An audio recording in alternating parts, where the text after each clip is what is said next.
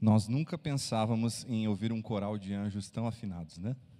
É verdade, queridos. Não sei como que você imagina essa cena dos anjos aparecendo, falando ou cantando, né? Mas nós tivemos um pequeno vislumbre aqui de como poderia ter acontecido isso, né? E queria começar nessa noite antes de nós lermos o texto bíblico perguntando para você sobre uma situação que você viveu, se você recorda de algo, que te deixou boquiaberto, paralisado, chocado, perplexo. Você consegue lembrar de algo assim? Algo na sua infância, talvez? Talvez quando você ganhou um presente de Natal que você nem imaginava. Talvez esses. Isso mesmo, agora as crianças vão ter a mensagem na linguagem delas. É sempre muito bom ter as crianças por mais tempo aqui dentro também do salão social. Mas pense comigo. Eu me lembro que no Natal eu olhei debaixo da minha cama e tinha um caminhão muito lindo, embrulhado num, num pacote de presente fantástico. E eu, claro que naquela época imaginava que foi o Papai Noel que trouxe para mim, né? Agora que as crianças saíram, a gente já pode falar a verdade, né? Obviamente que foi o Papai Noel, né? Você sabe disso, né? Mas eu me lembro que eu fiquei muito assustado, porque era uma coisa que eu queria ganhar, e ela apareceu debaixo da minha cama. Estava lá, na manhã de Natal. E olha que isso é uma coisa bem simples para a gente ficar chocado. Muitas vezes nós presenciamos milagres na vida de outras pessoas, nós presenciamos sinais miraculosos, e muita gente, muitas vezes a gente não sabe o que fazer com isso. Por que, que Deus faz milagres? Ou por que, que Ele não faz de vez em quando e de vez em quando faz? Por que, que não fez na vida do meu familiar e por que, que numa outra situação que parece não tão interessante quanto a minha, pelo meu sofrimento, Deus faz? Por que, que Ele cura algumas pessoas? Queridos, eu não tenho a resposta para isso. Mas eu sei que a Bíblia trabalha com princípios. E para cada milagre que acontece, que Deus realiza algo, ele tem um princípio, uma regra, algo para nos ensinar daquilo que ele realizou. E hoje nós vamos então fazer a leitura dessa cena. Se você quiser procurar na sua Bíblia ou no seu celular, nós vamos ler então o Evangelho de Lucas, capítulo 2, dos versos 8 ao 20. Evangelho de Lucas, capítulo 2, dos versos 8 ao 20. Diz assim a história bíblica Havia pastores que estavam nos campos próximos e durante a noite tomavam conta dos seus rebanhos. E aconteceu que um anjo do Senhor apareceu-lhes e a glória do Senhor resplandeceu ao redor deles. E ficaram aterrorizados. Mas o anjo lhes disse: Não tenham medo, estou lhes trazendo boas novas de grande alegria, que são para todo o povo. Hoje, na cidade de Davi, lhes nasceu o Salvador, que é Cristo, o Senhor. Isto lhe servirá de sinal. Encontrarão o bebê envolto em panos e deitado numa manjedoura. De repente, uma grande multidão do exército celestial apareceu com um anjo, louvando a Deus e dizendo: Glória a Deus nas alturas e paz na terra aos homens aos quais ele concede o seu favor. Quando os anjos os deixaram e foram para os céus, os pastores disseram uns para os outros: Vamos a Belém e vejamos isso que aconteceu e que o Senhor nos deu a conhecer. Então para lá, então correram para lá e entraram, encontraram Maria e José e o bebê deitado na manjedoura. Depois de o verem, contaram a todos o que lhes fora dito a respeito daquele menino. E todos os que ouviram o que os pastores diziam ficavam admirados. Maria, porém, guardava todas essas coisas e sobre elas refletia em seu coração. Os pastores voltaram glorificando e louvando a Deus por tudo que tinham visto e ouvido, como lhes fora dito. Até aqui, a leitura bíblica. Quero chamar a mensagem dessa noite de a mensagem angelical e as ações pastorais. A mensagem angelical e as ações, as atitudes daqueles pastores. Estava aqui antes conversando com o um grupo de louvor, com a equipe que trabalha Quero agradecer do fundo do coração por todos que voluntariamente aqui se colocam à disposição para cantar, fazer a parte do som, transmissão, as crianças, todos que participam dos corais. Estava falando para o Marcos, né, Marcos? É só graça e bondade divina de fazermos algo nesse sentido, com todo esse trabalho voluntário, e os irmãos querendo então proclamar a vinda do nosso menino Jesus, do nosso Salvador. Obrigado a todos. Quero pensar em alguns aspectos de forma muito rápida. Estava mostrando também aqui na hora do ensaio para os queridos o quanto muitas vezes nós estudamos Hoje, para falar aqui, tem uma folhinha, ó. nem é frente e verso. Tá tranquilo, né, Arthur? Outros dias, a gente faz estudos maiores, mas para chegar num estudo menor, tem que estudar mais. Tem que saber quais os detalhes, aquilo que Deus quer de fato naquela mensagem, para que a gente não gaste muito tempo em detalhes que não vão contribuir. Por exemplo, uma coisa que muitas vezes nós não pensamos nessa passagem é a chegada desse anjo que vai conversar com os pastores que estão ali cuidando do rebanho, ou pelo menos um deles aqui estava dormindo, né? Contando carneirinhos. Mas nós vemos no verso 9, no iníciozinho do 10, que o anjo revela a glória do Senhor. O que é isso, pastor Dan? O anjo revela que a própria presença de Deus estava ali. Quando falamos da glória do Senhor, falamos da presença efetiva de Deus. Primeiramente, porque Deus estava anunciando algo àqueles pastores, e também porque o próprio Filho de Deus, o Deus Filho, estava nascendo naquele momento, naquela situação. Revelar a glória é mostrar, então, que não é apenas uma aparição angelical só a aparição do anjo já causa temor. Né? Imagina encontrar algo que você não está acostumado, se deparar aí com um ser angelical. Mas, diz que naquela presença angelical também habitava a glória do Senhor. Isso tem que ficar presente no nosso coração, porque eles vieram anunciar algo muito especial. Talvez o que havia de mais especial na plenitude dos tempos, ou seja, na chegada do Cristo à terra. E o Senhor se fazia presente ali de uma forma tremenda. Diz aqui que a glória do Senhor resplandeceu ao redor dos pastores e os deixou o quê? Tranquilinhos? Não, ficaram aterrorizados. Eu tinha fugido, irmãos. Parece um negócio desse aí, eu tinha dado no pé. Tinha pegado minha teneré, que nem diz meu amigo lá do meu bairro, em Passo Fundo, tinha metido o pé na bota. Imagina, tá louco se deparar com algo desse formato. Porque o medo, nesse sentido, era uma reação comum a aparecimentos angelicais. E era necessário, então, um encorajamento. E o próprio anjo diz: não tema. Ou vocês não temam, pastores, a gente tem uma mensagem importante.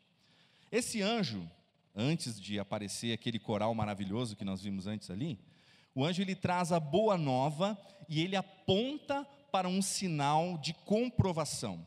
A boa nova é também chamada evangelho. Por isso nós somos evangélicos, aqueles que anunciam a boa nova, a boa notícia de que Jesus veio a essa terra. É claro que nós teríamos que continuar a história, porque ele veio, realizou a sua missão com perfeição, sem pecado, ele foi até a cruz, ele morreu, ressuscitou, ele subiu para o Pai, ele retornará, mas não dá tempo de contar toda essa história aqui. O que nós temos que focar é na vinda, é na boa nova do Senhor. E essa chegada não é a chegada de qualquer Zé Mané na terra. É a chegada do Salvador, é a chegada do Cristo, também reconhecido como Senhor, como o próprio Deus. E qual o sinal, queridos? O sinal era simples: um menino envolto em panos e deitado numa manjedoura. Estava fazendo os meus estudos e percebendo que quanto mais rica era a família, mais bonito eram esses panos nos quais o bebê era enfaixado. Podia ser um pano, um pano de alto valor, uma seda cara, poderia ser um chale que a pessoa tinha na família, e a criança ficava que nem uma mumiazinha. Eu acho que os mais antigos vão lembrar que as crianças ficavam enfaixadinhas um bom tempo antes aí, né, de poder se movimentar. E assim era. Só que o anjo diz assim: o rei, o salvador, o Cristo, o Senhor, ele vai, vai estar envolto em panos comuns. E ele vai estar deitado numa manjedoura. Não naquele berço mais lindo e mais bonito, talvez que o seu filho já teve, que você já comprou para alguém, doou, enfim, que você sonhou para colocar no quartinho lá do seu netinho, mas era algo muito simples, era uma manjedoura. Aí nós temos aqui também a chegada desse exército celestial. Nós temos essa multidão de anjos, então, aparecendo e louvando. Muitos interpretam essa palavra louvar como cantar. Pode ser que eles falaram, pode ser que eles cantaram. Na verdade, a gente não tem como saber direito. E a mensagem que eles trazem glorifica a Deus nas maiores das alturas, glória a Deus nas alturas. Mas também cita os homens que receberam o shalom de Deus, a paz de Deus, a verdadeira paz aos quais ele concede o seu favor. Nessa época, queridos, estava rolando algo através do Império Romano que se chamava Pax Romana, a paz do Império Romano. E era aquela paz, uma paz forçada, né? Porque era tomando territórios, né? Era tomando povos, né? Mas, olha só que interessante, quando os anjos anunciam, eles não estão falando de uma paz qualquer. E quando falo de paz aqui, não tem nada a ver com ausência de conflitos, com ausência de dificuldades. Tem a ver com conhecer, se relacionar com o Criador através de Jesus. É Jesus que traz a paz de Deus com os homens. Ele é o meio pelo qual nós encontramos a paz. O anjo e os anjos deixaram os pastores e foram para os céus Céus que na Bíblia é reconhecido como morada de Deus e seus mensageiros. Eles cumprem a sua missão e retornam. Essa é a mensagem angelical, onde eles revelam a glória de Deus, onde eles trazem as boas novas e o sinal da comprovação, onde o exército louva e glorifica a Deus e eles vão embora então de terem depois de terem cumprido a sua missão. Fim de história, vamos todo mundo para casa, um abraço, tudo certo. Não, é claro que não, porque esses milagres todos transformaram o coração e a vida daqueles pastores.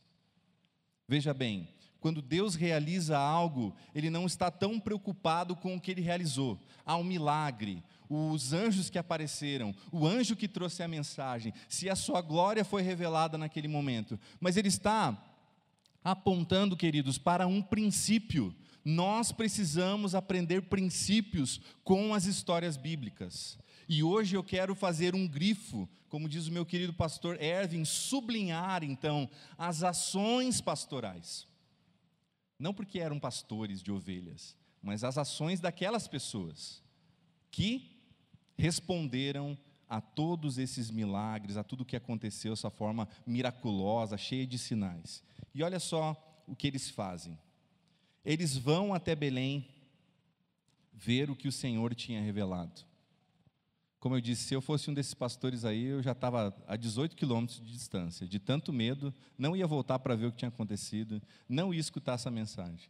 Mas eles ouviram, e eles também foram até o lugar onde os anjos tinham indicado que o Messias haveria de nascer. O que eu acho bonito nessa passagem, meus irmãos, é que há um estímulo mútuo desse, desses pastores. Por isso que eles não estavam, o pastor não estava sozinho, nós não sabemos no texto se eles são dois, três ou quatro ou mais, mas há um estímulo mútuo para que eles vão reconhecer, conhecer o Messias. E muitas vezes nós precisamos disso, porque se nós tivéssemos que cumprir a missão divina sozinhos, nós não a faríamos.